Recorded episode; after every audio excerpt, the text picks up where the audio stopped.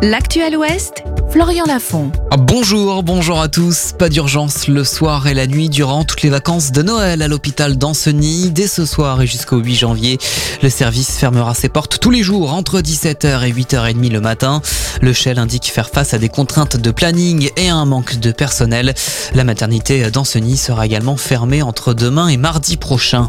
En Vendée, une manifestation hier de parents d'élèves à Saint-Martin-Lars en Saint-Termine. Ils protestent contre la fermeture prévue à la fin de l'année scolaire de l'unique école du village, un établissement privé catholique.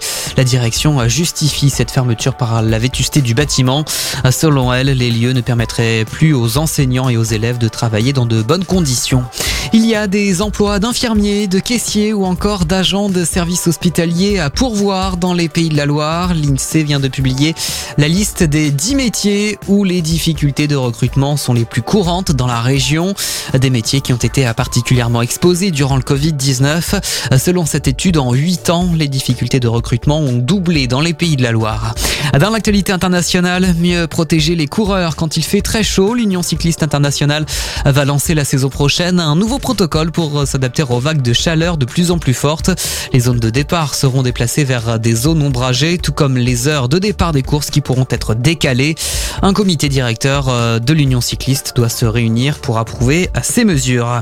Un mot de hockey, on joue ce soir pour le compte de la Ligue Magnus, une journée qui marque le début de la phase retour de la saison. Les Ducs d'Angers prennent la direction de la glace de Sergi Pontoise, début de la rencontre à 20h30. La météo pour terminer, le ciel est couvert cet après-midi Notez que le vent peut souffler en rafale jusqu'à 50 km par heure par endroit. On attend jusqu'à 11 degrés à Douai-la-Fontaine, 12 à Saint-Nazaire et 13 à Rezé. Très bonne journée sur Sun et rendez-vous très vite pour un nouveau point sur l'actualité.